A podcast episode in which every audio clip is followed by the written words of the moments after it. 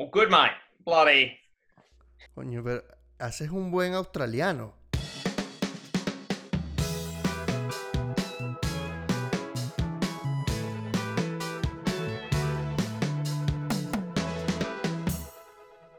Esto es Por eso estamos como estamos, un podcast donde hablamos de temas serios con un poco de sentido del humor. Mi nombre es Ricardo del Búfalo, yo soy su conductor y grabo desde Caracas, Venezuela. En cuarentena todavía, hoy tenemos un episodio súper especial por dos razones. La primera, tenemos nueva imagen gráfica, cortesía de mis amigos de Paradiso Entertainment. Son una belleza, vieron el intro, ven los inserts donde salen los nombres, ven, vieron el thumbnail al entrar al video. Para mí es una belleza de imagen y agradezco muchísimo a mis amigos de Paradiso. Y síganlos en Instagram, arroba Paradiso Entertainment, y van a ver todo el contenido crean. Y la segunda razón por la cual este es un episodio muy especial para mí es por el invitado, Iván Aristeguieta, un comediante venezolano en Australia. Sí, desde hace años está allá. Y ustedes se preguntarán qué hace un venezolano haciendo comedia en Australia. Pues es un exitosísimo comediante. Ha estado en festivales de comedia en los más importantes del mundo, que dos de los cuales están allá. En Australia, eh, agota funciones en los festivales por doquier y es uno de los mejores comediantes venezolanos que yo conozco y que hay, en mi opinión, en, en el país. En el mundo, regado por el mundo, Iván es uno de los mejores, así que solamente vean un video en YouTube y van a ver de qué le estoy hablando.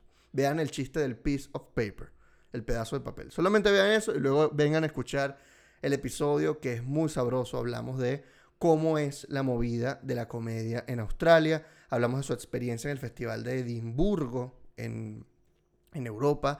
Hablamos de, eh, de cómo escribe comedia y hasta incluso cómo fue su proceso de emigrar con pareja y pues en el camino se separó de su pareja y nos cuenta su experiencia personal, su aprendizaje y nos cuenta cómo ve la comedia él. Eso para mí es lo más valioso de este episodio. Cómo él concibe un show, concibe una rutina y a partir de allí genera un, un show para, para el público. No doy más introducciones. El episodio es demasiado largo ya, así que se los dejo y disfrútenlo. Disfruten lo que es un tremendo, tremendo episodio. Iván es comediante en eh, Australia, es venezolano, eh, nacido en Caracas, pero desde hace ocho años vive en Australia y es un comediante tan prolífico, tan trabajador, que ya en ocho años ha tenido cuatro shows de stand-up o tres. No. Eh, siete. Siete horas de comedia, Iván. Sí. Todos los, años hay Vergación. que escribir, todos los años hay que escribir una obra nueva. Eh, yo comencé, para ver, mi primer show completo se llamaba Lost in Pronunciation. Eso me Después de acuerdo. Lost- después de Lost in Pronunciation, Permanent Resident. Después de con- Permanent Resident, Con un ¿Perdón? mango, hubo uno con un mango. ese es Juicy, ya va. Permanent Resident, después Chorizo Sizzle, después Juicy, después Matador, después The Fourth Floor, después eh, Fourth Floor, que fue el año pasado, y este año Piñata, siete. y todos tienen una hora de, duración. Sí. ¿Cómo has Sí, hecho? Sí, entre 50 a 60 minutos. Ok, va- vamos a poner en contexto a la gente que no sabe mucho de comedia. Escribir una hora de material te puede tardar, o sea, te puedes durar, puedes durar escribiéndola como entre uno y dos años, una hora de material sólido, material que tú dices, esto ya va para el show final, porque uno en el camino escribe dos horas y 40 minutos, 50 minutos y Sí. dices, "Bueno, estos son chistes flojos, no, no terminan de calar en todos lados, los quito. Entonces queda compacto todo y durante la- el, el- el girar, mientras uno gira el show, además se va compactando más cada, cada chiste. Imagínense eso por siete. Entonces hacerlo año tras año significa que mientras estás girando un show, estás probando el nuevo del año que viene, correcto. Sí. Eso es un trabajón. Eso solo se puede hacer en un país donde haya demasiado... Uno, si tienes la energía para hacerlo y la voluntad, porque hay gente que dura años con el mismo, con la misma, con el mismo show y lo va cambiando uno que otro chiste. Pero solo se puede hacer un país como Australia o Estados Unidos, un lugar donde haya demasiadas ciudades para poder girar y, para, y donde te puedas presentar mucho en una misma ciudad. Pero en Venezuela, tú venías de Venezuela, Iván. Sí. Eh, bueno, déjame, eh, eh, primero para, para aclarar la situación australiana con la comedia. Ajá. Australia es un país, primero la población es similar a la de Venezuela. 30 millones. Está por ahí por 30 millones. Y, pero claro, el, aquí no hay tantas ciudades. Aquí hay Brisbane, Sydney, Melbourne, Adelaide, Tasmania, Perth. ¿Qué bola Tasmania? Son. Sí, sí, o sea, eh, claro, hay, más, hay, otras ciudades eh, eh, importantes en cada estado, pero los sitios principales donde hay festivales son seis. yo también hago festivales, el festival en Nueva Zelanda, en en Auckland y Wellington. Australia eh, y Nueva Zelanda tienen una cultura parecida, o sea, que si la televisión de Australia se ve en Nueva Zelanda y así. Sí, sí, sí, sí, se entienden muy bien. Tienen sus cosas bien eh, autóctonas, como decir la diferencia entre Venezuela y Colombia, pero... Eh, pero es parecido. Como decir que nosotros vemos las novelas colombianas y así. O sea, lo mismo. Em, eh, aquí, aquí el público le encanta la comedia. O sea, vamos a decir, en Venezuela hay la misma población que en Australia, pero en Australia, por supuesto, hay mayor poder adquisitivo porque no hay problemas sociales y económicos como en Venezuela, y hay más eh, eh, comedia, es, es una opción tan, tan popular o incluso más que el cine. Eso es raro. sí, entonces, eh, eh, cada, cada ciudad tiene su, festival de comedia. En, si tú ya tú estás creándote tu, tu, aquí en Australia te toma una, por ahí por 3, 4 años a tener un, una audiencia que te sigue. Y esa audiencia, como hay tantas opciones todos los años para ver comedia, o sea, el Festival de Melbourne, el, festival, el, Melbourne International Comedy Festival, eh, tengo entendido, es el segundo festival de comedia más grande del mundo. El primero es Montreal, el segundo es Melbourne, dedicado a solo comedia. Por supuesto, están festivales mucho más grandes, que son el Festival Fringe de Edimburgo y el Festival Fringe de Adelaide, que son los dos festivales de, de performing arts más grandes del mundo. Eh, en Melbourne, tengo entendido, son 700 ofertas de shows en un mes. estamos hablando de eh, teatros, bares, todo teatros, de, bares, estacionamientos, plazas, lo que sea. Eh, colegio. Aquí, si, tú te registras como un, como un, venue de, de comedia, te registras en el festival y tú tienes un restaurante italiano, pero arriba tienes un espacio donde puedes poner una tarima y, una silla. Tú le cobras después al, a los artistas, mira, yo, te, yo voy a poner voy a poner tarima, luces, eh, voy a poner a alguien que, organice los tickets en la entrada y, un, personal técnico, un tipo que va a, a trabajar contigo en la parte de sonido y luz. Em, caben 50 personas, o 30, o 20, o 300, y ellos les cobran eh, por show, por noche, al comediante lo que, lo que ellos consideren. Entonces tú pagas esa, ese, como decir, ese alquiler y, y, después, bueno, tú sacas tus costos, tú tienes que pagar el, el registrarte en el festival, cuesta plata, este, poner tu, y eso te incluye eh, que tu nombre esté en el programa y que el festival de alguna manera te promueva. Pero, pero ahí después tienes que montar, es como montar tu, tu negocio, o sea, tú tienes que, que pagar tu, tu impresión de, de, de, de posters, eh, pagarle a alguien que los pegue por la ciudad o si no los pegas tú y vas a pedirle permiso a la gente, mira, puedo pegar un póster aquí y te los quitan, este, tienes que imprimir panfletos. Eh, y eso lo haces tú como artista independiente. Como artista independiente. Después, cuando ya ves que tienes ruido, después de 3, 4 años, que ya empiezas a, eh, tener seguidores y, tienes alguna especie de, de, mm, diferenciación, ¿cómo le, cómo le llaman en, mercado? Eh, ventaja competitiva. Si tienes una especie de ventaja competitiva, entonces los managers te montan el ojo y si ellos no tienen en su portafolio alguien con tu perfil, te buscan y te dicen, mira, eh, soy tu manager y, y quiere echarle bola, entonces yo, por ejemplo, a mis managers les pago 15% de lo que gano, pero ellos también se encargan de toda la producción. Entonces yo ahorita, yo ahorita no tengo que hacer eso. Yo no tengo que... Entonces vamos en un...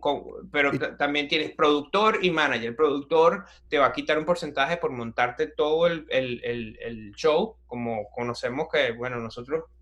Eh, es increíble cómo en Venezuela con el efecto chicharra y, y de comedia producciones eh, eh, de manera empírica. Se adelantó.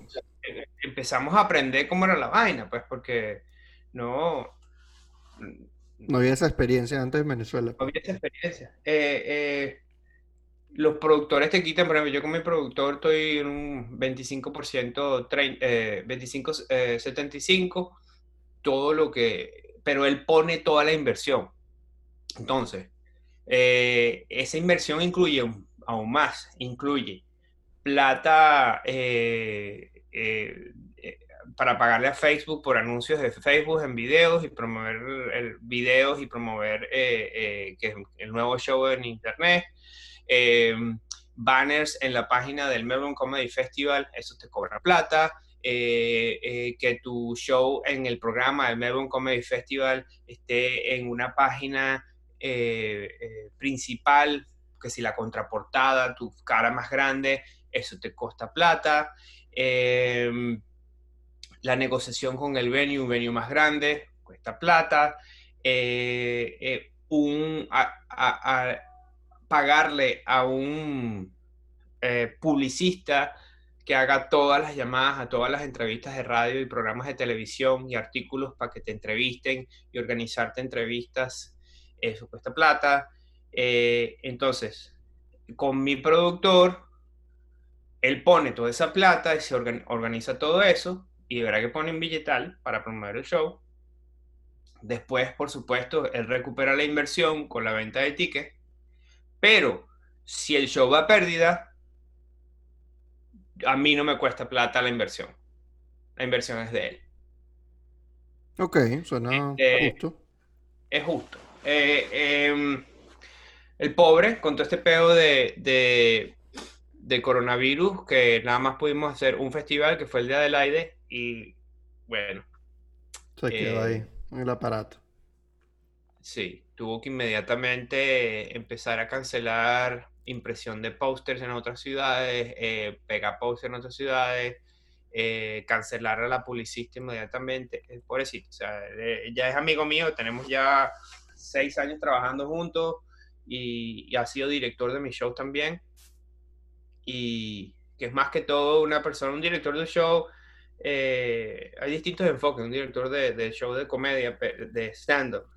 Pero para mí un director de show de comedia es una, un pana comediante que conoce bien tu estilo, que que tiene que ser bien honesto contigo y decirte, pana, este chiste no va. Yo sé que a ti te gusta, te cagas tú mismo de la risa, pero la gente no se está riendo. Así que me hace el favor, me quitas ese chiste del show. O te diga, estos chistes no están funcionando, tienes que escribir más sobre esta vaina. Fíjate que cuando en estos chistes que, que tú hiciste sobre este tema, la gente está conectada más contigo, entonces vete más por ese, por ese, por ese camino. Entonces también te empieza a decir un poco la estructura, ¿ok? Si tú estás contando una historia, empieza por aquí y puedes dividir el show en tres maneras. Por ejemplo, eh, eh, eh, mi show este año se llamaba Piñata y trataba sobre Se llamaba, ya lo das como por vencido. Sí, porque este año ya no creo que va. O sea, yo voy a hacerlo el año que viene porque es verdad que el, show no lo corrí y, nada más lo pude hacer eh, eh, dos semanas en un, en un, festival. Y ahí es cuando el show está poniendo, se empieza a poner bueno, pues, porque yo hice, hice, creo que fueron seis, seis o siete trials, seis, seis o siete pruebas con público invitados eh, sin pagar por, una, e, eso también se, se encarga mi productor slash manager, donde tengo una lista, un emailing list y, dice, mira, vénganse esta noche a tal bar que Iván va a probar la hora completa de su nuevo show. Ah, pero es público, o sea, no, no son panas ni gente de prensa ni nada, es público. Público, público, que son fans entregados y les gusta una cosa de, de, Australia que ellos saben que este es el proceso, ellos saben cuáles son las fechas en los comedy clubs donde los, donde los comediantes están probando material nuevo para el show del año siguiente. Entonces, a ellos les gusta ver cómo el show evoluciona, les gusta ver cómo los chistes son una mierda al principio y después los chistes eh, mejoran un mundo, se tripean la vaina. Y entonces, ya son caras familiares que que yo, yo, no me sé ni el nombre de ellos, pero ellos, eh, yo los veo tanto que, que, los saludo y después me dicen, mira, este, este chiste hiciste así, así, asado, y me recuerda a uno que, hiciste el, que era de este estilo, coño, vete más por ahí, hasta esa gente te, te, ayuda.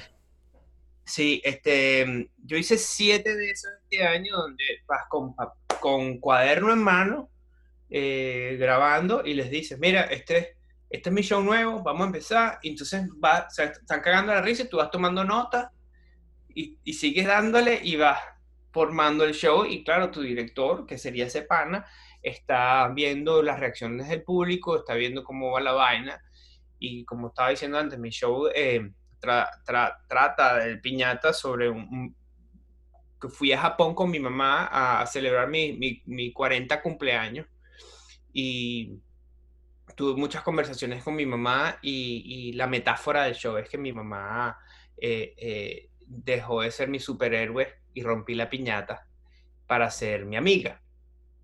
Eh, entonces me dice, bueno, por supuesto, todo eso con chistes y, y la estructura que tomamos este año es siempre regresar, no importa cuántas tangentes me vaya y esté echando chistes de otras vainas, que si de mi novia nueva, de convivir con ella, no, chistes diferentes, siempre volver a Japón con mi mamá. Siempre volver a Japón con mi mamá. cada, cada, cinco minutos vuelve a Japón con mi mamá y de ahí me voy por otra gente, vuelvo a Japón con mi mamá. Y es una forma de que el show se ve y se siente bien compacto y bien estructurado y, y, como al final eh, eh, revelar la idea de que todos estos conceptos de piñatas en Venezuela y de Latinoamérica y en México y, en Colombia y cómo conectar piñata con Japón, con mi mamá, cómo al final todos los puntos se, se, se hacen. eso, le da una sensación al público de, coño, este show se escribió como tenía que ser, pues. Claro, como una película, hay un storytelling, pues. Este, eh, yo, yo interrumpe con preguntas, pero yo, yo, yo como, como los dos comediantes, yo sé por dónde vienen las preguntas y, yo continúo. porque, porque eh, eh, por ejemplo, hay dos tipos, si tú vas a hacer un show de festival, hay dos tipos de show. Esa iba a ser la pregunta. El show, el show es, está el show de stand-up y el show de festival. Y, los dos están bien, los dos son positivos. Eh, pero siempre tienes que, saber por dónde va la vaina, porque si no estás claro de cómo va a ser el show, eh, se convierte en un pasticho. El show de stand-up es una hora de tus mejores chistes y el show tiene que terminar con un chiste que revienta. Punto. No tiene que ver un hilo, no tiene que ver una estructura. Tú vas pum, pum, pum, como si fuese tus 25 minutos de, de comedy club, pero una hora le das duro. ¿Ok? Mi show, eh, The Fourth Floor, aunque tenía un tema que era, eh, era yo, yo viendo en, vísperas de cumplir 40 años, de mudarme al cuarto piso, era un, era un show de stand-up sobre envejecer. Fácil. Eh, los shows de festival son shows donde no tiene que haber un reveal, una revelación al final, tiene que haber un, un cierre de todos los puntos que tocaste al final. No tiene que ser el mejor chiste, por supuesto. Si es un chiste, tiene que ser un chiste bueno al final, pero si es un callback importante que hila toda la... Por ejemplo, el, show de Dave Chappelle, no sé cuál de ellos son, pero es uno de esos de Netflix, creo que fue el segundo que sacó, que termina con And I kicked her in the pussy. Ajá. Eso es una manera, ese chiste como tal, independientemente, solo, I kicked her in the pussy, no es el mejor chiste del show, pero es un chiste que, te que, que cierra el show con un callback de algo que comenzó al principio. Pero ese no lo cierra, ese está como por la mitad, ese chiste. No, es el último. No, está en el centro. El que es el último es el de OJ. ¿Te acuerdas? Cuando habla. Ah, The Fourth. Es otro show. Ese es otro show. Ese, ese, es el ejemplo que te iba a decir. Ese es un festival show de OJ. Fíjate, dice. Y la primera vez que vi a OJ, y se va por la tarjeta. Y la segunda vez que vi a OJ, y la tercera vez y después se va y vuelve y regresa. Y la cuarta vez que vio Jay, ahí tú sientes que el show tiene una estructura. Ok. Em, ese es el show de festival, entonces. Ese es el show de festival. El show de festival no tiene que terminar con un chiste durísimo, pero tiene que cerrar el show de alguna manera. Es más lo, narrativo, ok. Sí, sí. Y el, el público de festival aprecia mucho más el, por supuesto, tú tienes que hacerlo reír, eso es lo, principal. Sí, pero parece que eres diferente. O sea, porque ahí va mucha gente a hacer reír a todo el mundo y supongo que todos son buenísimos. Entonces, tú tienes que hacer que te recuerden de alguna manera. Sí, coño, este es el carajo que habló de OJ, o este es el carajo que habló de la piñata. al final se van con. O sea, la imagen que se llevan de ti no es que, ah, me recuerdo 10% de los chistes. No, se recuerdan que si el último y ya. O recuerdan una metáfora, o recuerdan una vaina pequeña, porque además ven a mucha gente. Exactamente, exactamente. Es una manera de conectar. Y es dar, eh, yo no sé en qué entrevista escuché esto, creo que fue eh, eh, Stuart Goldsmith en The Comedians Comedians Podcast, que tuve la suerte de, haber sido entrevistado por él. Es un podcast buenísimo sobre comedia. Él entrevista a un comediante americano, un duro, me olvidó el nombre, pero es un tipo que yo he visto mucho aquí en, los festivales en Edimburgo y aquí en Melbourne y en, Australia. el Moreno Michael. Habla, perdón, sí, el Moreno Michael. y él habla con él y le dice que uno de sus, de sus em, eh, eh, mentores principales, que también Chris Rock lo menciona mucho como uno de sus mentores principales, dice que no importa lo que digas, o sea, lo que digas tiene que ser si no es cómico, tiene que ser burda interesante. Ok. Y, y, la, y la gente va a reaccionar como acabas de hacer. Ok. O sea, no me, no me estoy la risa. Por ejemplo, con Laureano, eh, yo recuerdo uno de los últimos shows que yo llegué a ver de él fue en, el anfiteatro de Latillo y se lanzó como casi dos horas. Y coño, de esas dos horas te puedo decir que cagaba la risa, ver, una hora o 45 minutos. Es poco, la mitad. Pero lo demás era tan interesante y tan elocuente y tan bien dicho que no me importaba no, reírme. Estás disfrutando. Sí. Estás en otro estado. Sí, sí. Eh, y eso es, lo, eso es lo, lo, bueno que tú tienes en un festival, en un show tú solo. Puedes darte la libertad de, de, de, irte por ese, por ese camino de vamos a hacer algo interesante. Por ejemplo, yo...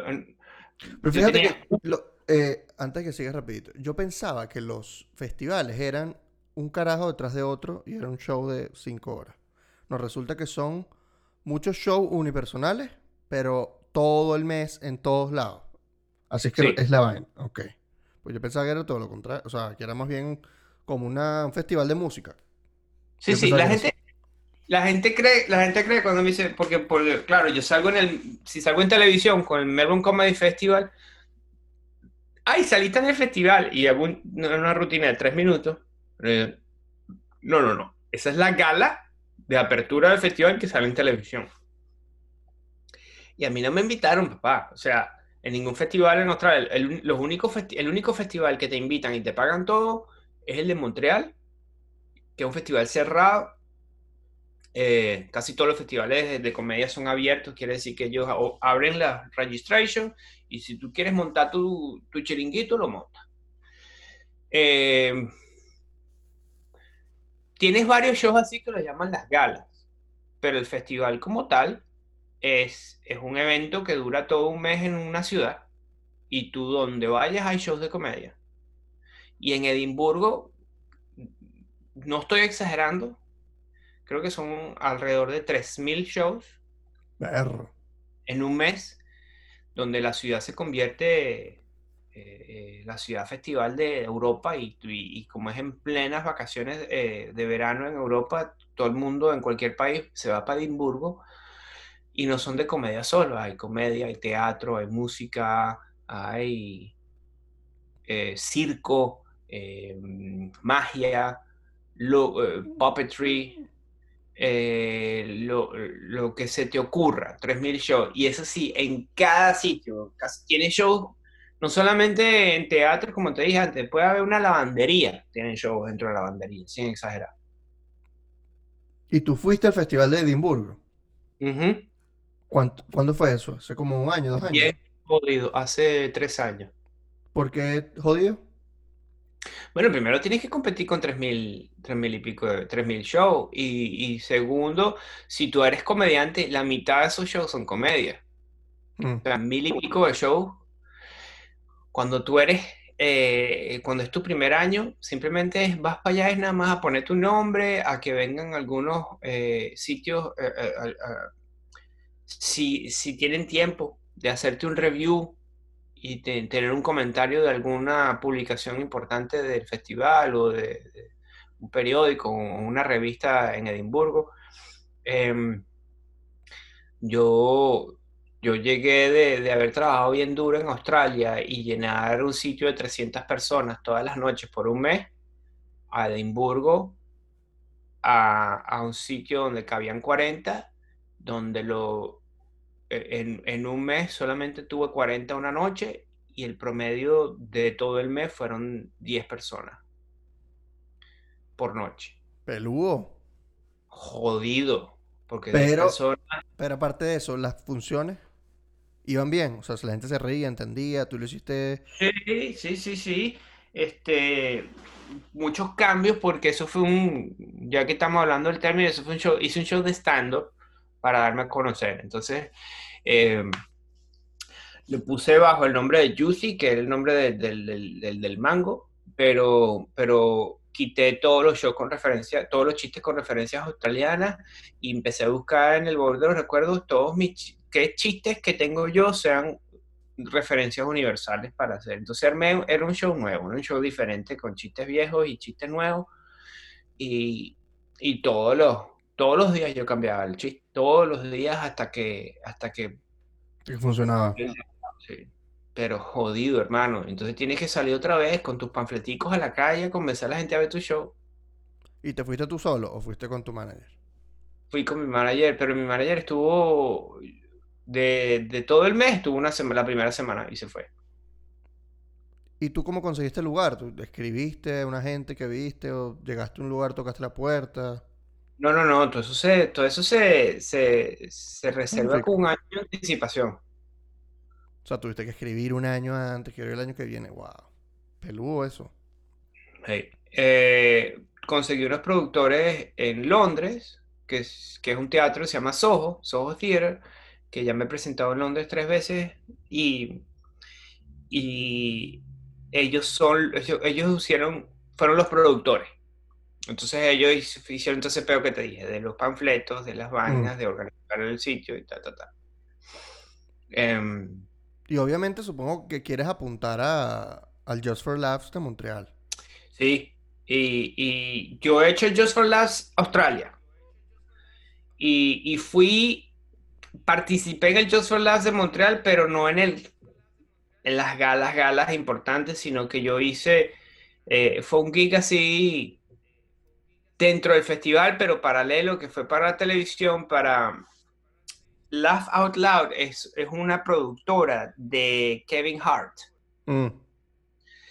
Y ellos están, es, una aplicación donde tienes muchos contenidos en Laugh Out Loud y, ellos, eh, antes de lanzar la vaina, empezaron a crear contenido. Y tuvieron una noche, eh, eh, yo fui para Montreal a presentarme 15 minutos en, un estudio de televisión con audiencia en vivo y hacían creo que era cuatro shows todas las noches por una semana y cuatro shows como con seis comediantes por show y eso simplemente fue para para ellos quedarse con ese contenido y, y, ponerlos cuando quisieran. Eso fue lo que hice. O sea, yo, yo una de esas galas grandes de, de, de Just for Laughs no fui, no estuve pero, pero, pero vi... en Montreal.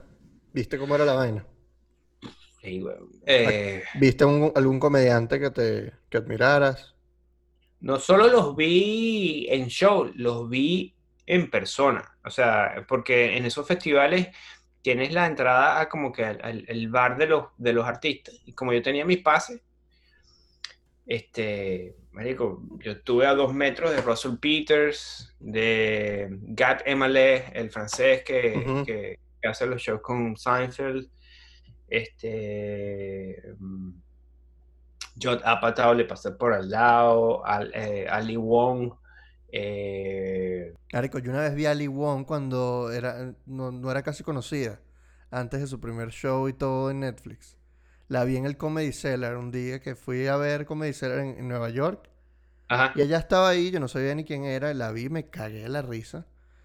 Y marico, cinco años después es la estrella que es ahorita. Sí. Una locura, fue una locura. O sea, es increíble ver cómo alguien, marico, se vuelve tan famoso en poquito tiempo. Bueno, pero quién sabe. O sea, tú la viste en el Comedy Cellar, pero ¿cuántos años no, no, no. Ella seguro tenía millones de años porque era igual de buena como mejorita. O sea, no, no es que no tenía el nivel, sino que, coño, funciona la, industria. De alguna manera, es lo que uno ve, pues. Tengo, entendido que ella, es escritora también de, varios programas de televisión. Sí, como sí. Sí, sí. Y, y, y, estando allí, obviamente, no puedes actuar tipo fan, epa, te conozco, te doy la mano porque es una ladilla. Eh, pero te vieron. O sea, viste, alguno te dijo, épale, te fue bien o algo así. O sea, son las vainas que uno dice, coño. No, ninguno de esos, ese show que yo hice estaba muy, era muy... Muy aislado. Muy aislado, sí, sí. Pero volver. Porque yo conozco, ya yo conozco a la gente de Just for Laughs, porque ellos vienen a Sydney. Y en Sydney sí he hecho las galas, y en el Opera House y vainas, pero... Ah, eh, Sí. Arrechísimo, marico. Sí, sí, sí, sí. Una huevona. Tres veces. ¿Tres veces has estado en el Just for Laughs de Sydney?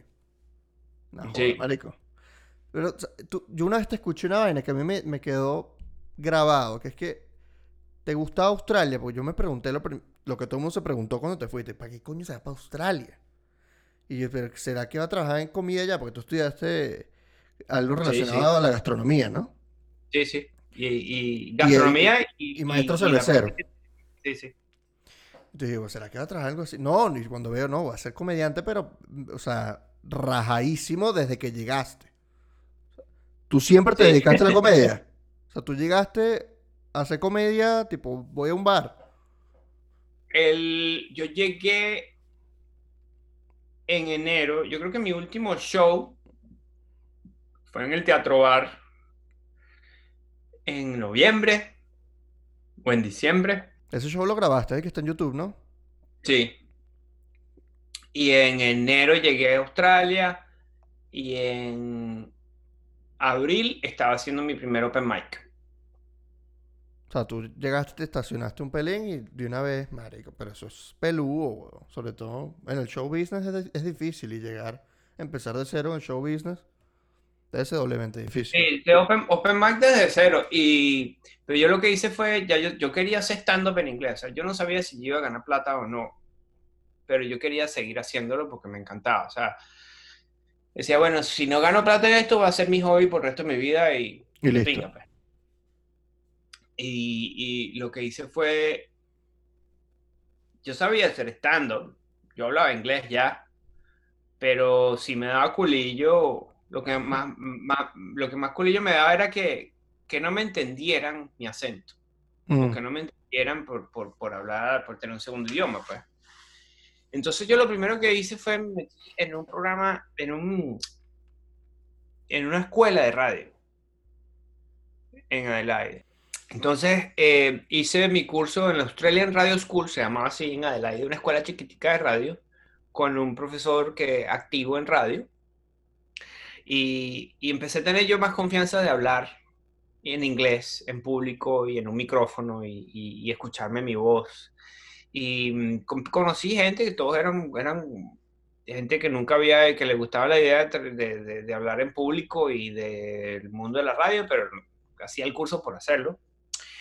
Y había, sabes, que sin mamás y gente corporativa que le daba ilusión el mundo de la radio y gente que, y carajitos que no tenían ni idea qué iban a hacer con su vida.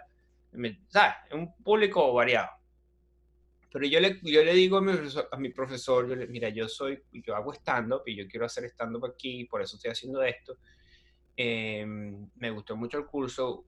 ¿Tú conoces a alguien que, que sea un speech coach? Porque hablaron sobre speech coach, un coach de, de- de- como lo que hace eh, Briseño, pues, de Ujú. oratorio. Y, y me dio el teléfono de una tipa que entrena a los que leen las noticias por televisión en, el canal, en los canales de, de Adelaide, los que llaman los news anchors. Ujú. Los anclas de televisión. Y fui para allá y le, yo le echo mi cuento a la tipa. Y la tipa le caí bien y me dice, mira, yo no te, no te puedo cobrar como si tú fueses un anchor de la televisión, de noticias. Yo te voy a cobrar como si tú fueses estudiante, porque eso es lo que eres. Bueno, tuve seis sesiones con ella y ella me dice, mira, ¿tú para qué quieres hacer esto? Yo le digo, "Bueno, yo lo que quiero es que la gente me entienda. Y me dice, ¿tú quieres cambiar tu acento y hablar eh, BBC, English BBC, London Radio? Digo, no, no, no, no, yo quiero nada más que me entiendan. Mi acento no, de pinga. Mejor si me quedo con mi acento. Y ella me dijo, bueno, yo te entiendo todo. Y, y yo creo que yo necesitaba simplemente eso, Que alguien te lo dijera. que alguien me lo dijera. Y alguien profesional. O sea, que no me lo dijera mi, mi esposa o un pana, me lo dijera alguien que habla inglés, que no habla español. Me dice, yo te entiendo clarito todo. Igual me quedé con esos ejercicios, ¿sabes? De leer en voz alta y escucharte tu propia voz, sobre pronunciar de manera exagerada todas las palabras para que todo esté bien claro, y respirar y pausas, etcétera. Este, hice, después de ese curso, me, me, me anoté para, para el primer Open Mic, ese primer Open Mic tú tenías que llevar a tres, era un lunes, y para poder lograr tener eh, eh, eh, audiencia, lo que hacen en ese Open Mic es que si tú llevas a tres personas que pagan entrada, tienes derecho a montarte en tarima. O sea, tú llevas panas. Llevé a mi esposa y un par de panas y listo. Hice mis cinco minutos.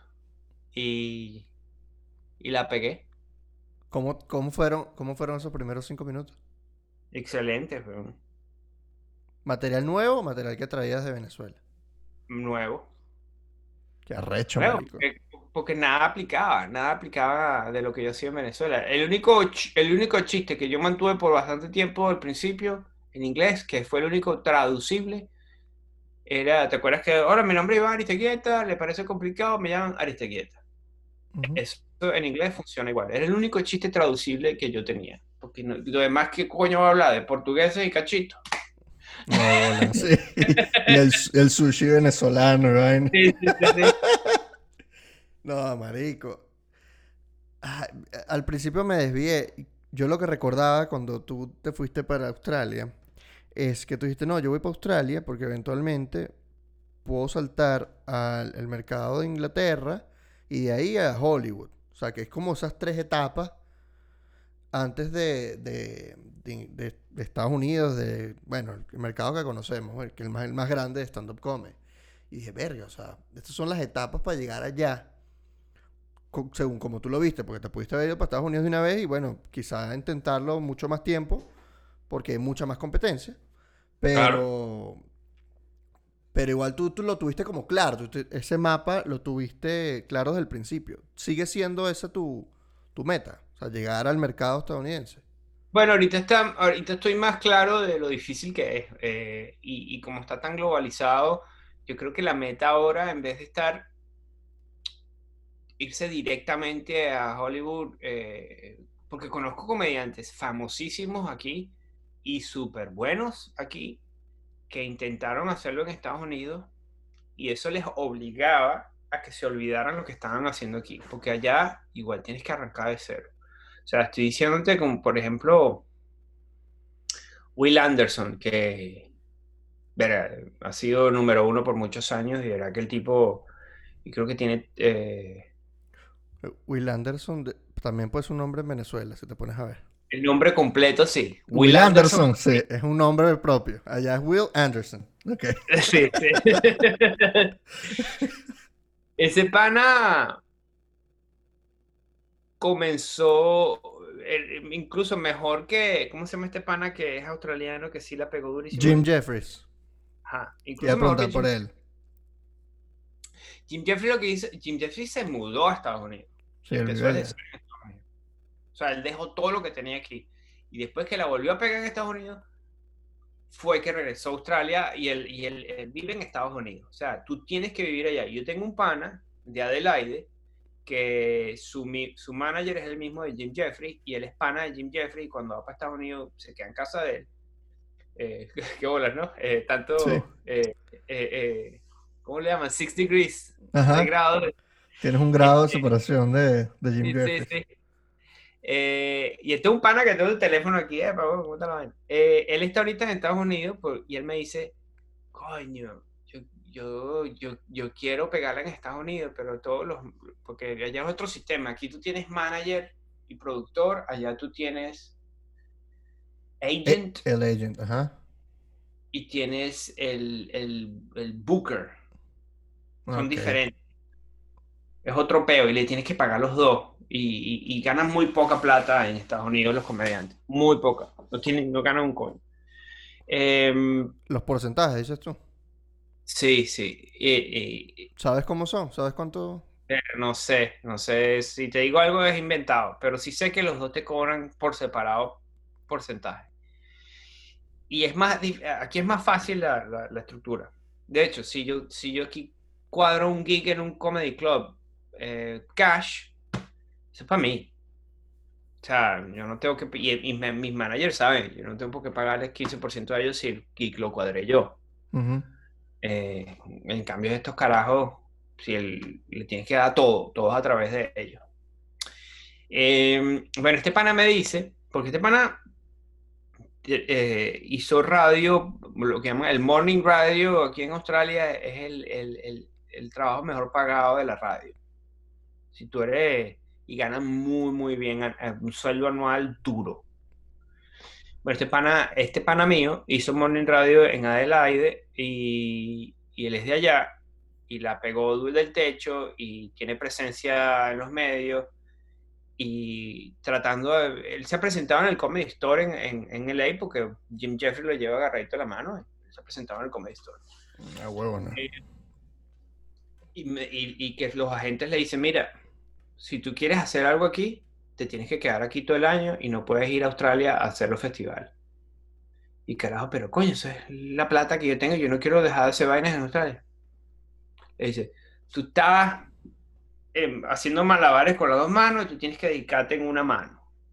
Porque si no, no puedes, no puedes pelar ninguna oportunidad aquí, tienes que estar aquí.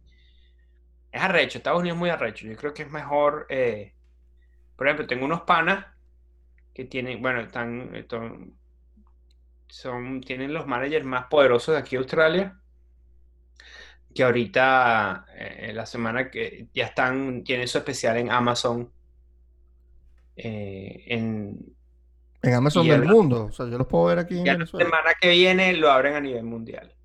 Coño, los voy a ver. Entonces, entonces es, es- Es más lento, pero igual, coño, puede. El camino empezar- ahora, o sea, que ya no tienes que llegar a, Austra- a- a Estados Estados Unidos. Unidos. Si, si llegas a, lo que tienes que llegar es a Amazon o a Stan o a Netflix, ahí es donde tienes que llegar. al Em, streaming. Ese es el negocio. Tú has apuntado ya, has tenido conversaciones para hacer un show en Netflix. No, eso es muy jodido. Sí, si mis managers están conversando cada rato, pero es, es jodido. Por ejemplo, yo grabé un especial, porque es otra cosa, tú tienes que producirlo tú y vendérselos. Ah, yo pensé que ellos te daban la plata y luego lo producías. O sea, tú le muestras la vaina ya hecha. Sí, sí. Una, una vez, una vez, y eso es, eso es para entrar. Si ya tú entraste, ya empiezas a negociar con ellos eso que acabas de decir. Ok. Pero al principio es, mira, produje esto, que coño, que esperemos que sea algo, porque esa plata que invertí mm, la he podido tener ahorita de ahorros para comer, weón. En plena, en plena pandemia. Ay. Porque Y- metí un billete para grabarlo bien grabado, pues. ¿Y dónde lo grabaste? En un Con venue tres de, cámaras. de cuánta Tres gente. cámaras, vaina. Lo grabé en un club eh, aquí en Melbourne, bien de pinga, que es como un jazz club subterráneo que tiene esa sensación de, de- de comedy club. No, no lo hice en teatro grande, porque todos los festivales, todas las cosas en Netflix ahorita tienen como la misma forma.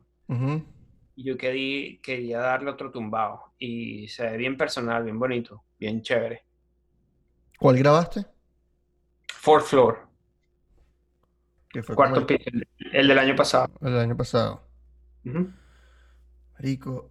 Y si ya estás. Va, Lo, voy a poner en. eh, estoy esperando que me den. Que ya todo está listo. Está editado, el audio está arreglado, está todo bello, pero lo que necesito es el trailer para ponerlo en Vimeo On Demand. Para que la gente lo, lo compre y eh, para poder ganar plata. Después de unos errorcitos técnicos, volvemos. Ujú. Vamos a lo que, lo que te iba a decir ahorita que me preguntaste sobre la diferencia entre una relación con una venezolana con una australiana.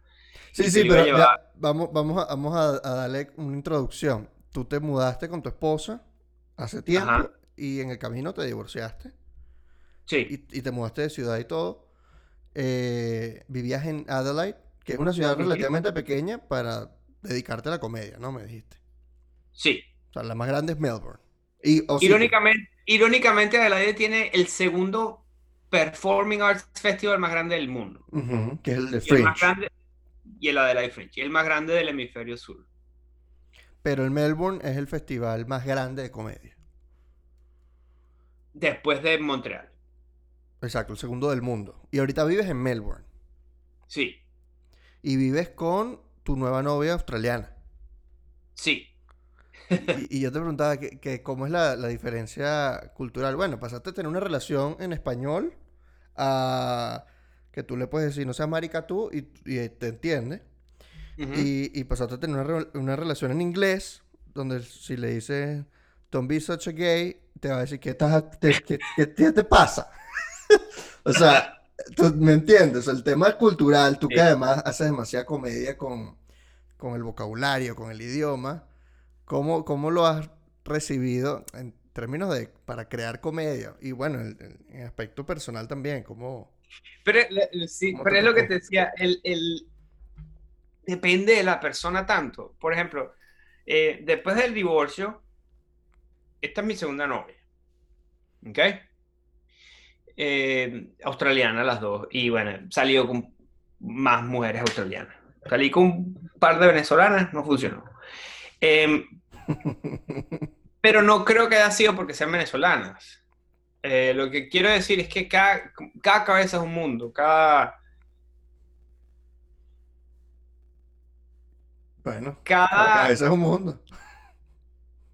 cada, cada persona, cuando tú entras en una relación, y así es que yo veo la, todos somos emigrantes, porque todos estamos constantemente entrando a nuevos mundos. Y eso incluye una relación. Por ejemplo, yo, yo decía que mi divorcio se sentía como una emigración, porque yo tuve 16 años en esa relación y cuando yo salí, el mundo de los solteros era un mundo totalmente diferente que yo no conocía y tenía que adaptarme, tenía que aprender el idioma, tenía que aprender los valores, tenía que aprender muchas vainas, tal cual como lo que yo sentí cuando me mudé a Australia. Lo mismo. Y, y tú sientes que tú extrañas algo del pasado, pero lo que tú extrañas ya no existe. Tal cual como ser emigrante. Lo mismo. Entonces, igual pasa cuando estás en un trabajo nuevo. Tú estás metido, tienes que hablar la cultura de la empresa, el idioma, todo cambia y tienes que adaptarte, al igual que adaptarte en otro país. Y cuando tú conoces a otra persona, tienes otra relación, es el mismo peor. Eh, y en comedia, eso fue, yo creo que por eso es que mi conexión con los australianos, la gente me pregunta, ¿cómo hiciste tú para hacer comedia en Australia? Yo, bueno, yo yo lo, yo lo, vi, yo lo veía como una, como una, como una relación, como tú, tú cuando comienzas algo nuevo, tú tienes que mostrar interés. Tienes que, si tú estás en una cita, en un Tinder Day por primera vez, tú tienes que hacer preguntas y mostrar interés. Tú no puedes estar hablando de ti todo el tiempo. Si tú vas por una entrevista de trabajo y la gente, lo más importante en la entrevista de trabajo es que tú preguntes sobre el trabajo y que muestres interés y que digas, mira, estudié un poquito esto porque vi que en la página web de ustedes, ustedes hacen esto así y también sé que en esta empresa hacen así o si es sobre un proceso, esto como lo hacen ustedes. Eso les, les gusta cuando tú vas a una entrevista de trabajo. Y lo mismo es eh, si tú te vas a conectar con una cultura nueva, como en comedia, yo en mi comedia tenía que demostrar que yo quería aprender sobre ellos en vez de yo llegar, yo soy venezolano, ustedes son rarísimos. No, la vaina es, yo creo que ustedes son raros, pero yo he estado intentando saber por qué. Y esto es lo que yo creo que por qué. Entonces les muestro que he investigado sobre su idioma, sobre su... En las relaciones, eh, eh, en comedia es que es lo mismo, yo siento que es exactamente igual. La gente me pregunta, ¿el sentido del humor es diferente? Es lo mismo que me pregunta, ¿salir con una venezolana es diferente a salir con una australiana?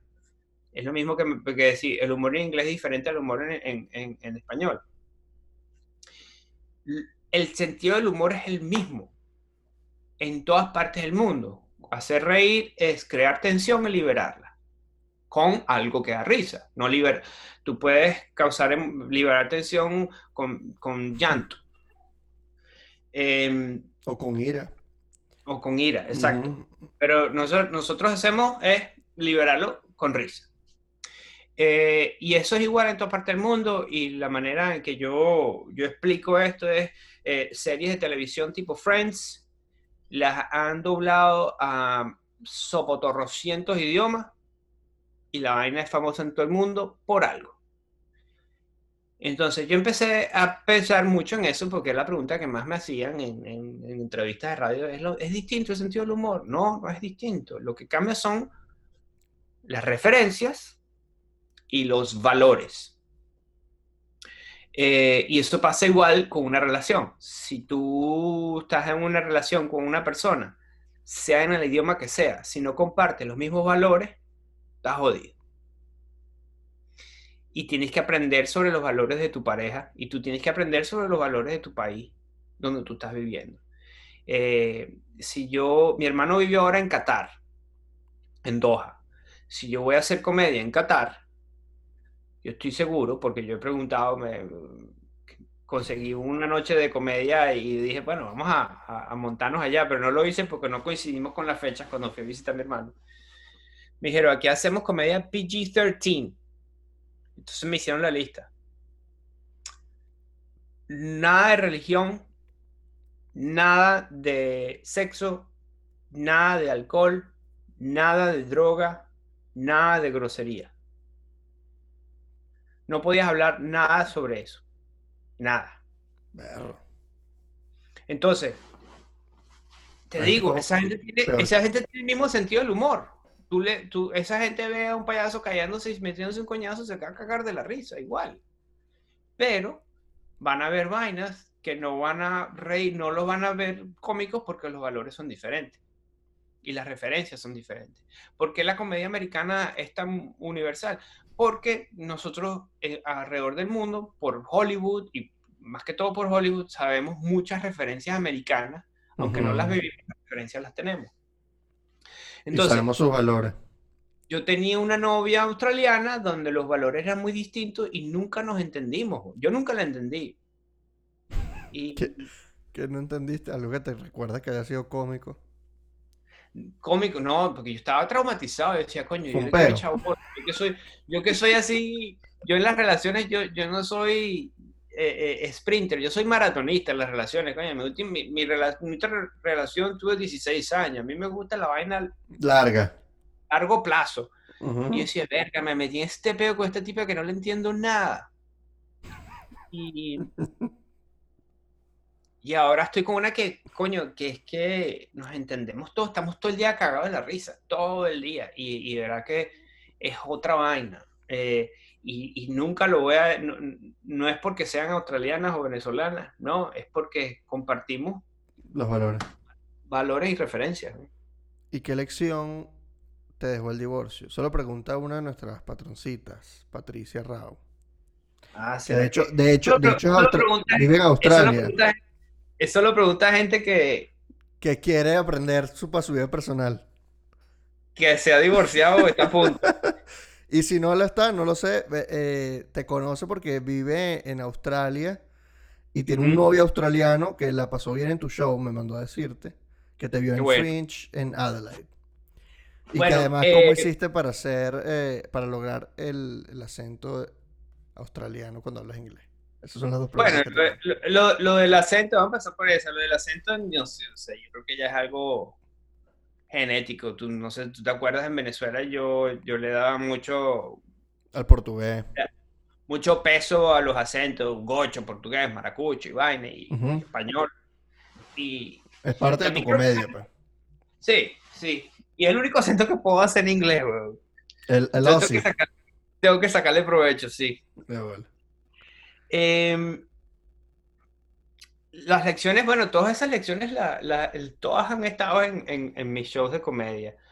Una, eh, que el, chiste del piece of paper, que las relaciones tienen vida útil, eh, como los productos de, comida, o sea, puedes tener relaciones que sean de, de, largo plazo, por decirte así, no sé, una botella de whisky que te puede durar 50 años, o tienes relaciones que tienen la vida útil de un aguacate, o sea, eh, eh, que al, día, al primer día estás contento y al segundo día lo abres y el aguacate está podrido por dentro. Eh, por mucho que tú quieras a esa persona, los valores cambian y, yo lo que vi, lo que aprendí de emigrar con, con pareja, que lo he visto, mira, sin exagerar, conozco como 10 parejas de venezolanos que emigraron y, todas las 10 parejas tenían más de 10 años juntos, todas las parejas. Emigraron y al año o a los 3 años se divorciaron de haber llegado a Australia. No aguantaron. No, yo lo que creo es, la emigración te cambia porque es un sistema de, de, supervivencia. O sea, tu entorno cambia y tú tienes que cambiar para poder adaptarte a tu entorno y sobrevivir en tu entorno nuevo. Y yo creo que cuando la, la, cada quien cambia a su manera, si tienes la suerte de cambiar en la misma dirección, la relación continúa. Pero pasa mucho cuando tú emigras en pareja que la situación, el estrés, el cambio, te cambia a, distintas direcciones y tus valores cambian. Y, ya dejan de entenderse. Algo que, yo decía que, que bolas, esto era un chiste no sé si aplica en qué traducirlo, pero esto era una, yo con mi ex, yo le escuchaba la respiración y ella me escuchaba la respiración y ella sabía qué coño estaba pasando por mi cabeza y yo sabía lo mismo. O sea, teníamos un nivel de integración, de conocernos tan bien, que, que simplemente el ritmo de la respiración y el sonido de la respiración nos decía mucho. De eso a discutir todo el día sin entendernos absolutamente nada. Eh, entonces digo así que, ¿sabes? Esa relación así como que, que como, como alguien que, que, que, dice, yo, a mí me gustan los dumplings chinos. Toda la vida he comido dumpling chino. Y toda la vida lo he comido con palitos chinos. Este, eh, eh, ya que se me olvidó, es un chiste de una, de una, de un, de un show muy viejo. Eh, me, faltó eh, el tema importante. Ah, ¿Cómo llegar de una persona que conoces tan bien, después no te entienden y te viene una frustración horrible y esa frustración te pone a pelear? y estás frustrado porque no estás entendiendo a esa persona que tú entendías muy bien. Entonces, si yo toda la vida he comido dumpling con palitos chinos y yo me encantan los dumplings, son los, las vainas que más me gusta lo disfruto demasiado y nunca he tenido ningún problema con un dumpling. Tienes ese día con ese dumpling y se te resbalan el palito chino y ese dumpling no lo puedes agarrar con los palitos y se te cae y no lo puedes agarrar y se te cae. Pero dices, pero coño, pero si yo he agarrar dumpling con los palitos toda la vida y ahorita ¿por, qué no lo puedo agarrar con y pum y se te cae y pum y se te cae y entonces esa frustración te empieza a desarrechar y terminas clavándole los palitos al dumpling ¡tá! maldito dumpling y lo, lo apuñalas con los palitos. Eso es lo que tú sientes cuando se te está terminando la relación. Dice este dumpling que toda la vida me ha ido bien le tengo que clavarle los palitos em, eso suena a violencia doméstica no, no, le claven, los palitos a su pareja. Es una metáfora. A menos que se los pidan. Y es una metáfora. es una lección importante saber que uno, la emigración te cambia, te, puede cambiar en direcciones opuestas, pero no solamente la emigración, también te puede pasar a lo largo de la vida, así no hayas emigrado. eventos, eventos importantes de la vida, pasa también mucho, o sea, eh, conozco gente, eh, son temas muy delicados, pero eh, eh, conozco parejas donde tuvieron una pérdida natural de un, embarazo. Y ese, ese evento importante en la vida de ellos los cambia. Y pasan esas cosas, las separaciones. también em, un, e, eh, eventos trágicos, o sea, porque emigrar es trágico. Es muy trágico. Tú estás, tú estás, eh, eh, para mí emigrar, yo decía, coño, mi madre Venezuela nunca me quiso. Te votó. y me tuve que ir de la casa, porque si me quedaba, me iba a matar a coñazo. Así me sentí. Entonces, es, ese, ese dolor que tú sientes, que yo siento, coño, yo amo mi país, pero me hace daño. Y tengo que abandonar a mi país. Y tengo que de alguna manera pasar la página y enterrarlo y, y, acordarme de las cosas buenas. Nada más. Entonces eso es burda de trágico. Y después llegas a un mundo donde todo es absolutamente diferente eso te cambia mucho, te cambia muchísimo. Y, y en pareja, bueno, es coñeta, coñeta las parejas. Por eso. Eso también pasa si tú conoces parejas donde eh, eh, eh, eventos trágicos que pasan en Venezuela, donde, coño, mataron a alguien en la familia, hay personas que no se recuperan de eso y cambian. Y, enfermedades, eso cambia la gente. Que te voten de un trabajo, eso te puede cambiar. Casi siempre esas separaciones pasan después de, un evento trágico que les cambió la visión o los valores a la persona, a uno de los dos o a los dos. Sí, chamo, es duro.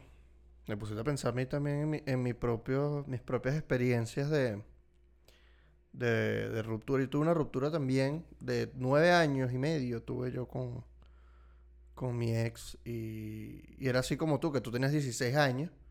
Imagínate, yo estaba con ella desde los 16 años hasta los 25. Sí, que nos separamos. O sea, toda mi, mi adolescencia, mi, primera adultez, digámoslo así. La... Sí, sí, sí. Coño, y la ruptura fue durísima. Fue un peo heavy de psicólogo y todo, y vaina. Y después, bueno, ya uno mejora. Conocí a mi novia actual que me sacó de ese peo. O sea, ahorita soy una persona más feliz. Eh, pero, pero mucho más feliz que cuando que antes. Y creo que ella también lo es, mi ex. Mi novia sí sé que lo es. Porque pensar que no, no, yo creo que mi novia es feliz, es como que no, entonces no es. Em, pero coño, creo que hay que valorar esas vainas, esos aprendizajes y valorar a la persona con la que aprendiste. Claro, claro. Bueno, yo pasé desde los 19 años. nosotros no solamente eso, vivimos muchas vainas. nosotros emigramos varias veces. Y volvimos a Venezuela varias veces. Ya volviendo al tema profesional, me gustó mucho este inciso personal. Quiero hablar de algo que no, sé si tú lo recuerdas, tú lo debes recordar. Cuando yo te, eh, eh, te conocí, yo te stalkeaba por Twitter y te quería, mira, yo quiero ser comediante. Y tú, ah, qué fino. A mí, a Bobby y a César. A ti, a Bobby, a César, a, a Led, a George, a todo el mundo le escribía. Yo era un rarito de, que, que stalkeaba. Entonces yo, yo les escribí y tú me dijiste, todos me respondían muy de pinga, Bobby, César, todo. Y tú me dijiste, ok, eh, mira, tienes que aprender a escribir así, así, asado. Y yo, bueno, ¿cómo hago? Y entonces tú me dices, bueno, haz estos ejercicios. Y me mandaste a agarrar una rutina de cinco minutos de un comediante que me gustara, lo transcribiera y identificara la premisa y los remates. Entonces yo lo hice, te lo mandé y tú me dijiste, fino, lo hiciste bien, toma, me diste un regalo. Y ese regalo fue el, un PDF de un libro que se llama Comedy Writing Secrets. Y yo me lo leí completico y dije, verga, hay una ciencia detrás de esta vaina, o sea, hay una técnica para hacer stand-up comedy. Y ahí yo dije, wow, se me abrió la mente. Después conocí todos los libros, todos los manuales que conocemos, el de Judy Carter, Comedy Bible, todos los demás. Y yo cuando conocí el manual que tú me mandaste, empecé a analizar tus rutinas desde esa, desde esa técnica. Y yo decía, mira cómo funciona la vaina. Está bien, pa, pa, pa, igualito como me lo, me lo mostró el libro. Y ahorita que te veo en inglés, aplicas las mismas técnicas al pelo. Entonces, esto es una vaina escrito como, como si fuera, marico, una costurera que bordó un, vestido de novia de lentejuela y diamante. Una vaina que tú dices, está, no hay ni una palabra que está de más en este chiste. ¿Cómo logras hacer esa vaina con todos los chistes. Es una cosa que tú te lo planteas conscientemente. Tipo, mira, te vamos a quitarle palabras. Es una cosa que tú mides por risas por minuto. ¿Cómo es tu proceso de escritura? Eh, eh, primero, bueno, vamos a decir que estoy escribiendo un nuevo show, porque esa es la estructura aquí en Australia. O sea, yo no. Yo arranco a escribir un nuevo show. O sea, por supuesto que de vez en cuando me salen chistes de la situación. O sea, ponte que hable del coronavirus, de vivir mi pareja, porque, porque tenemos apenas siete meses juntos y por, cosas, por, por cosas de la vida nos tocó vivir juntos y nos está yendo de maravilla. Em, yo me siento con mi computadora. Eh, primero reviso mi, mi, mi Instagram y mi Facebook por tres horas eh, Burda, ¿por qué tanto tiempo? después me digo, coño la madre, ponte a escribir, pa' jugo. ah, ya entendí, yo pensé que lo revisaba tipo para métricas de video. Deja de, deja, de, ver huevona. Eh, este, y yo digo, ok, este año quiero escribir sobre em, yo todos los años escribo sobre el, evento que me, que, o, el aprendizaje importante del año. Y este año escribí sobre eh, la experiencia de viajar con mi mamá por primera vez, los dos juntos. Eh, y me voy, me voy por lo básico, Judy Carter, que es lo difícil de viajar con tu mamá, que es lo, lo, estúpido de viajar con tu mamá, cosas así. Este, entonces, primero agarro el, O sea, tú empiezas a recordar, tú no es que tú anotas mientras vas viajando con ella, como que... por, ejemplo, por ejemplo, digo, coño, me pongo... Ah, tú sabes lo, lo que llaman el, el, mind map, el mapa, que tú los temas. Em, entonces me pongo eh, viajes con mi mamá. Entonces, por ejemplo, digo, coño, mi mamá sí era recha cuando yo era carajito. Entonces, muy fan. mi mamá me, me, me, yo dormía en el carro y, y, amanecía en pijama en mi cama. Era superpoderes. Es superhéroe. Superhéroe. Por alguna vaina llegué a piñata. Y empecé a hacer la conexión. ¿Cómo coño? Ah, aquí hay una conexión. Cuando yo tengo una visión de cómo va a ser el show, empiezo a escribir este, por tema. Vamos a escribir sobre superhéroes solamente. Vamos a escribir sobre piñata solamente. Que es lo estúpido de la piñata. Entonces pongo, pongo premisa, dos puntos. Y me pongo a pensar. Entonces salen cuatro palabras, ahí no va nada. Entonces abro otra línea y entonces empiezo a poner lo que me viene en la cabeza. Y después otra línea y otra línea. Y esto es bueno, pero esto no sé dónde lo voy a poner, no importa, escríbelo. Y lo escribo. Y después me siento y lo veo y trato de, esto lo puedo poner aquí. Ah, esta es la premisa. Esta premisa está medio desconectada, entonces lo pongo en otro color. Esta premisa tiene que estar más, más clara. Esto trata sobre qué. Algo que yo siempre, yo no sé si lo, hicimos, lo hice contigo, pero cuando tú preguntas, cuando tú quieres, cuando tú explicas un ejercicio buenísimo con otro comediante, porque después yo esto lo hablo, yo ya tengo, tengo varios panas Mira, weón, no, la premisa no me da, pero sé, sé, sé como digo, tengo varios. Em, y lo que yo le, cuando ellos me llaman a mí, yo les pregunto eso. Yo, yo no entiendo el chiste, pero los panas saben que ahí hay un chiste. Y yo les pregunto, ¿por qué tú crees que esto da risa? Why do you think this is funny? Marico, y ahí me explican el chiste. Cuando me explican el chiste, están diciéndome la información necesaria que yo necesitaba para entender el chiste. Y ahí yo voy, ah, entonces la premisa es así. Y el chiste es asado. Y así sí me va a dar risa porque sí me está dando la información que necesito para yo reírme. Escribir comedia es cómo hacer. Cómo, cómo hacer para que el público llevarlo a tu punto de vista para que ellos vean la vida como la ves tú y se rían contigo. Entonces, ¿qué, tan, ¿qué tanta información les tengo que dar para que se rían conmigo? Y ahí es donde tú le estás dando al público tus referencias personales y tus valores personales para que ellos hagan la conexión contigo. ¿Me explico? Entonces... Claro, que tú al pedirle la opinión de por qué te parece gracioso, tú lo ves desde el punto de vista de cómo él lo recibió. Es como tu pana está haciendo la audiencia modelo en ese momento, el testing. Claro. El, cuando tú explicas un chiste, es porque la gente no lo entendió. Y ahí fallaste tú como comediante. Entonces, ¿qué significa explicar el chiste? Explicar el chiste significa que yo no te di toda la información. Porque la gente cree que, ah, porque a mí me da risa, todo el mundo le va a dar risa. Y ese es el error principal de todos los que comienzan a hacer comedia. Yo creo que esto me da risa y lo hablo. Y se quedan ahí pelando bola porque todo el mundo no entiende lo que está diciendo. ¿No entienden? Entonces, yo, yo escribo un chiste que a mí me da risa y yo igual llamo a mi comedia y digo, ¿tú entiendes este chiste? No lo entiendo. Pero yo sabía que había algo raro aquí, pero es que no sé cómo explicarlo. Entonces yo, nada más ponerme yo a hablar en voz alta, ver, es que esto me da risa por esto, por esto y aquello, por esto, por esto. Entonces a veces tiene que cambiar todo el chiste, todo cambia. la historia, el punto de vista. Me encanta. De hecho, tengo tiempo que no escribo, no he, escrito nada en el coronavirus porque, porque sé que ahorita lo que tengo que hacer son videos de Instagram y, y, y estaba aprendiendo cómo editar mierda.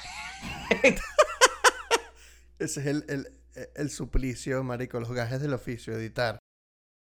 Sí, porque, porque ahorita no hay stand-up y yo debería seguir escribiendo todos los días, pero ahorita lo que tengo que poner, estoy aprendiendo es esta vaina y hacer chistes online para que, para que la gente se acuerde de mí. De bola. Para que vayan a, tu show el año que viene, a Piñara. Marico, y fíjate que me parece que es un proceso completamente distinto al de cualquier comediante que yo conozca. Básicamente uno lo que hace es pedir fecha en un bar, te va a presentar 15 minutos, 5 minutos, 20 minutos, y tú dices, ok, voy a escribir un chiste nuevo para probarlo. Entonces, bueno, uno va con sus 15 minutos sólidos, metes 3 minutos nuevos y vas probando y vas armando, ¿no? El proceso. Sí. sí, sí, sí. Pero sentarte a armar el mapa del show antes de tener un solo chiste, yo, fíjate, ahorita acabo de hacer mi primera hora de stand-up el año pasado. Eh, la armé y yo lo que hice fue armar el mapa después de tener todo el material. Y ok, ¿qué dejo por fuera y qué meto?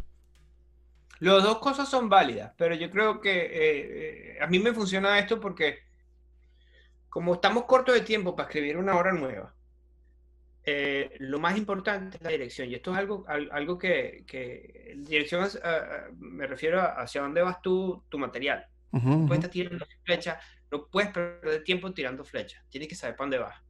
Porque parte de tirar flechas es... Ajá, yo que soy cocinero. Tú necesitas primero tener los ingredientes en la mesa.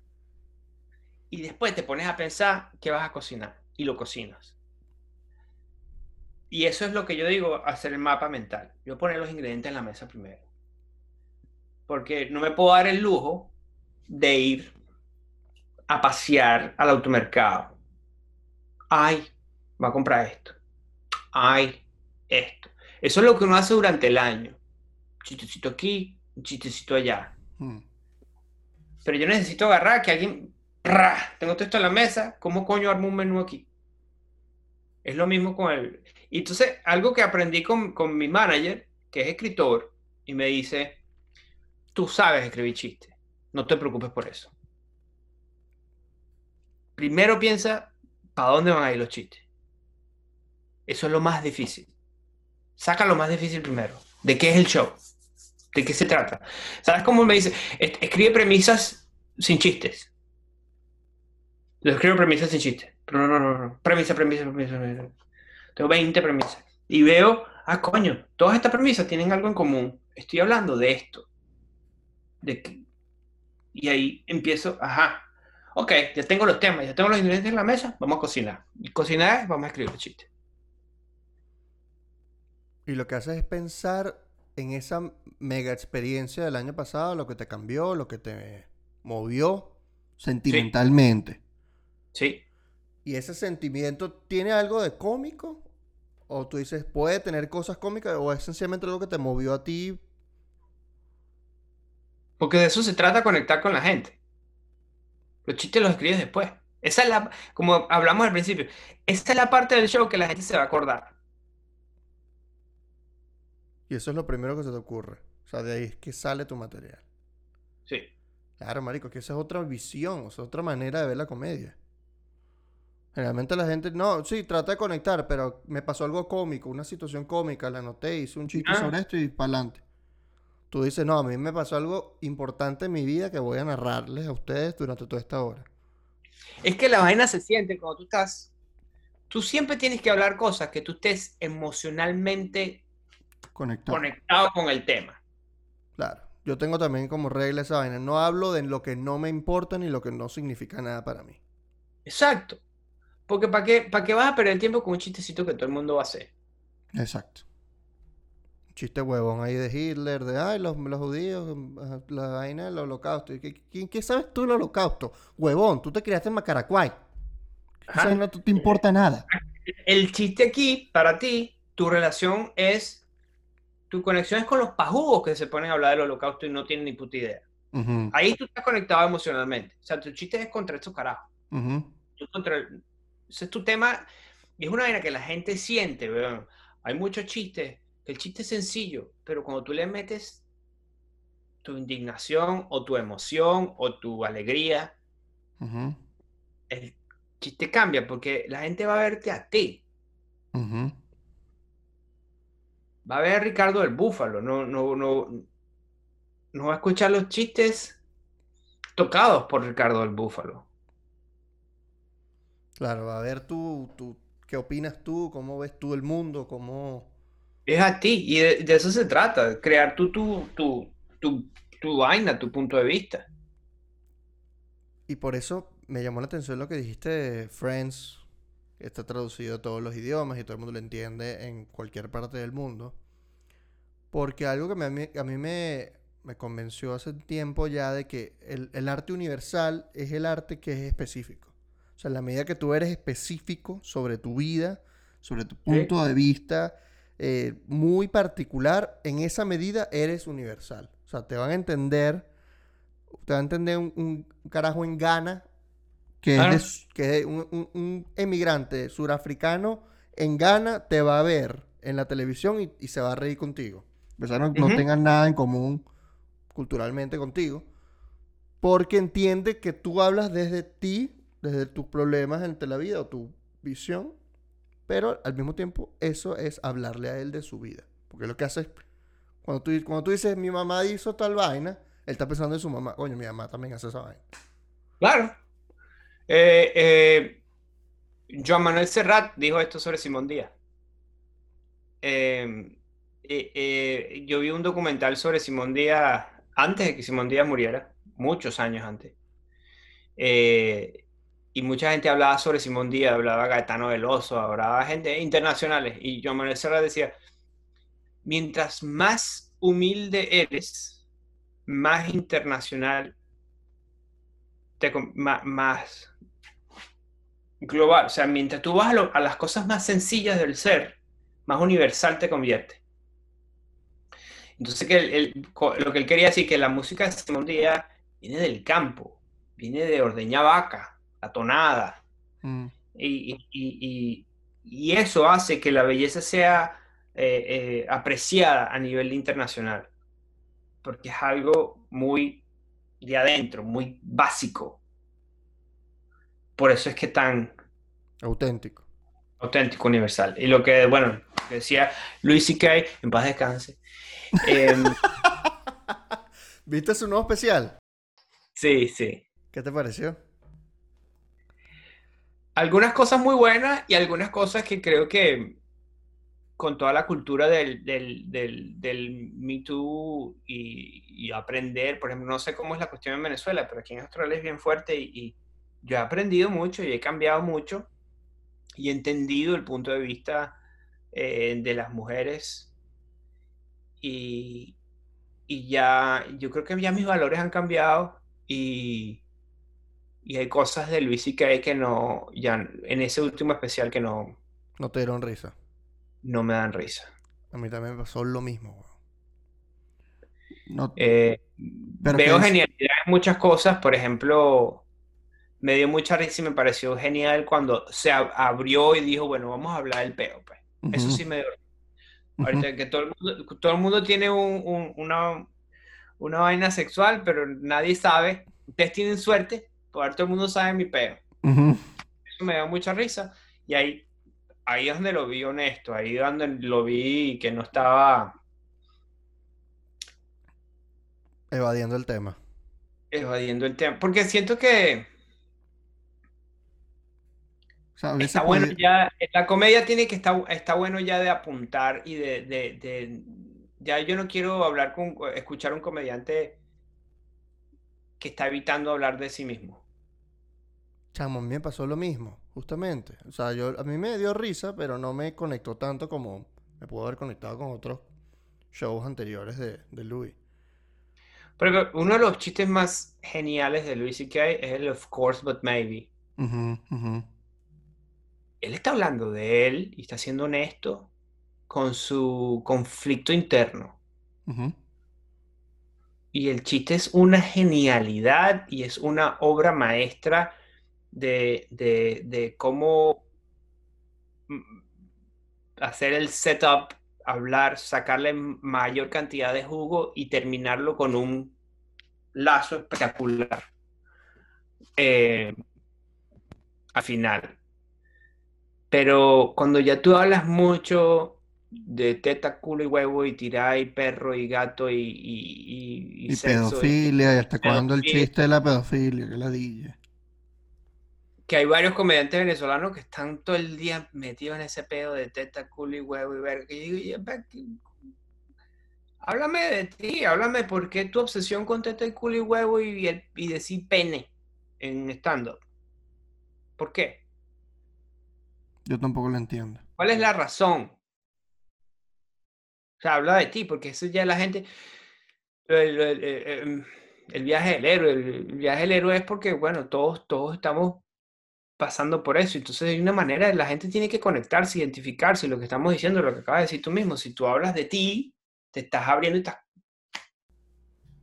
Ah, tiene que haber. Em, ¿Tú te acuerdas del libro que te dije de, eh, Zen and the Art of Stand-Up Comedy? No. Em, hay un. Creo que ese libro lo presté. Eso no, lo, conozco. ¿Nunca lo Zen.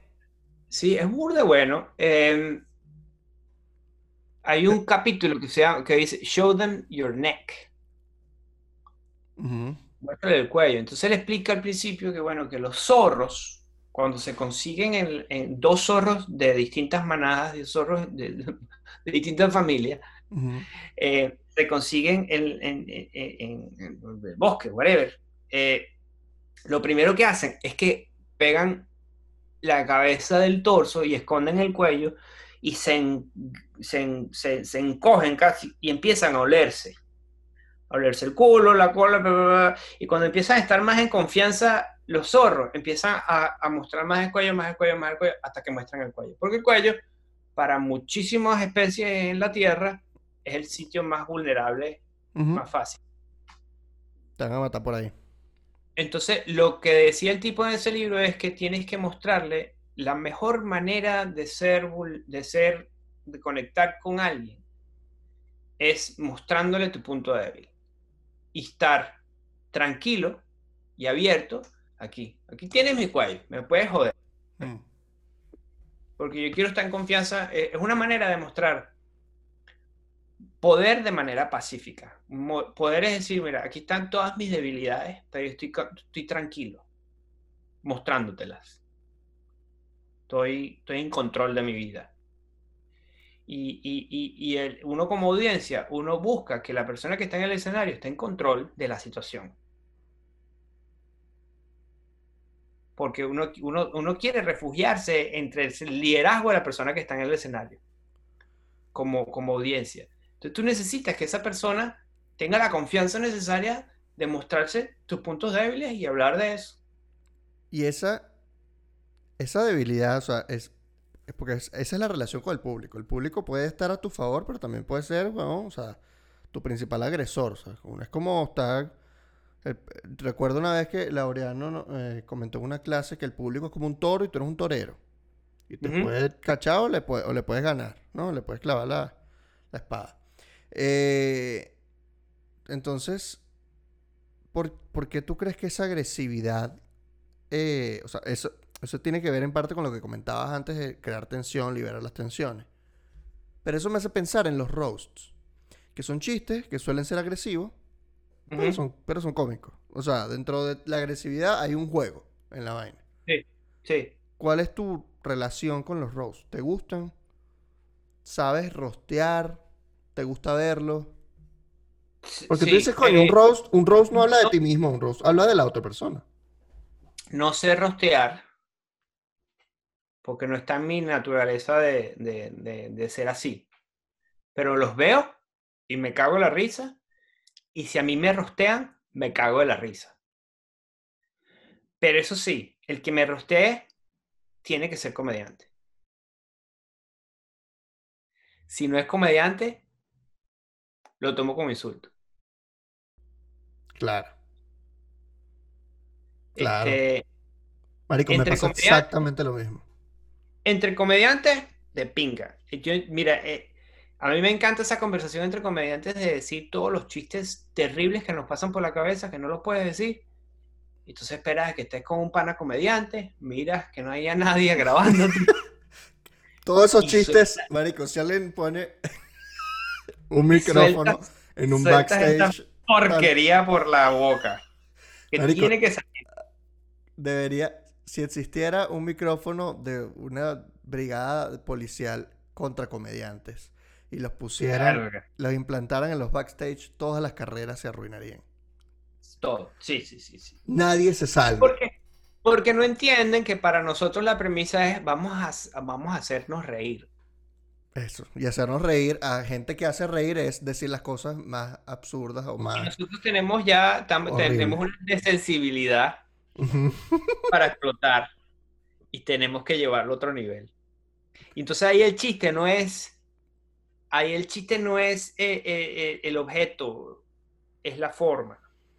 O sea, para nosotros sabemos entre los valores que si vas a hacer chiste de, de en alguna vaina en particular, tú no te estás metiendo con esa gente. Es, el chiste es, mira como mi, mi técnica de ser un cabrón. Pero eso es con los panas. Ese es con los panas, ese no Sí. se puede decir. Porque tú, porque tú no haces punching down. O sea, una de las cosas que más me gusta de tu comedia. Yo no sabía, ¿sabes? Los términos punching up y punching down hasta hace poquito. Y cuando, cuando vi la clase, de, de- el masterclass de Steve Martin, que él habla del punching down y vaina, y yo y dije, coño, sí. Esto es una vaina que a mí no me gusta, nunca me ha gustado. Me puedo reír de humor que hace punching down si es bueno. Si es cruel y ya, coño, no me da tanta risa, no me da risa. Y, y aún así, marico, tú puedes cagar de la risa en un auditorio sin hacer punching down nunca. O sea, sin darle a alguien que es menos que tú. O sea, sin meterte con, no sé, con cualquier persona de la cultura que esté por debajo de ti en un nivel cultural social, por digamos. Punching Eso lo es- aprendí con- Ujú. eso lo aprendí siendo emigrante. Yo conozco mucho, mucho comediante emigrante de otros países donde llegan y lo primero que llegan es a decirles a los australianos, ustedes sí son. Entonces yo digo, no, hay que verlo de otra manera. Por supuesto, hay que buscar las diferencias que tenemos una un, un- un regalo. Los comediantes internacionales tenemos un regalo de que ya vemos algo local con otro punto de vista. Y eso hay que aprovechar. Porque comedia es eso. Vamos a ver esto de este ángulo para que nos dé risa. Ya venimos, ya viene natural porque venimos de otro lado. Pero entonces yo lo que digo es, en vez de decir que bolas ustedes, voy a decir, qué fino ustedes, qué de pinga ustedes, y me voy a hacer el mismo chiste.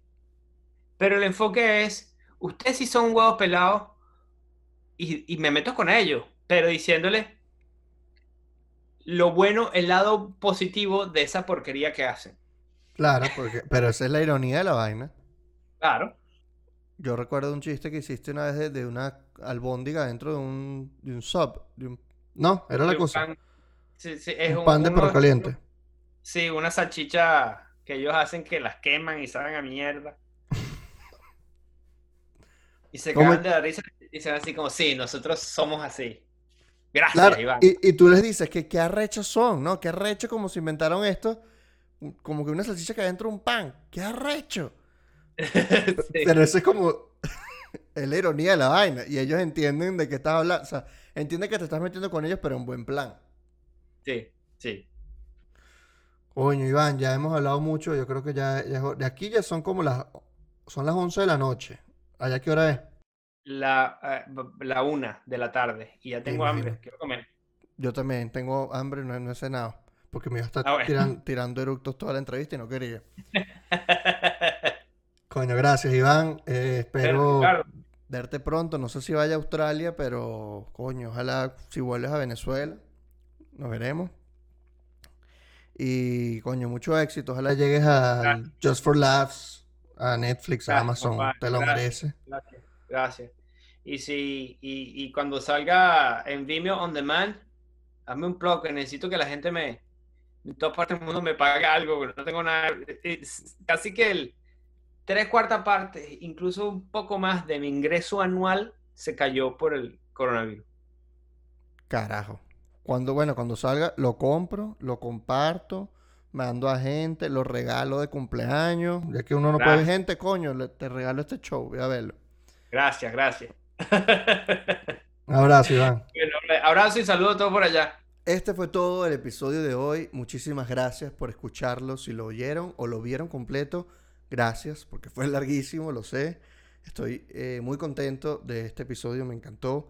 Gracias a los patroncitos, por supuesto, Aaron Guzmán, Antonio, Carla, Carlos Cabrera, Carlos Eduardo, Danela, Fernanda Leal, Gabriel Castillo, Gustavo Laguna, Iván Quintero, Jacobo Montaño, Marcel Marini, Marcela Cabrera, Moisés Viloria, Patricia Rau, Ricardo Veledo, Samuel Peters y Vladimir López. Muchísimas gracias muchachos. Recuerden, denle like, comenten eh, compártanlo en sus redes sociales, denle cinco estrellas en Apple Podcast, pero no les voy a jalar bola, porque por jalar bola es que estamos como estamos.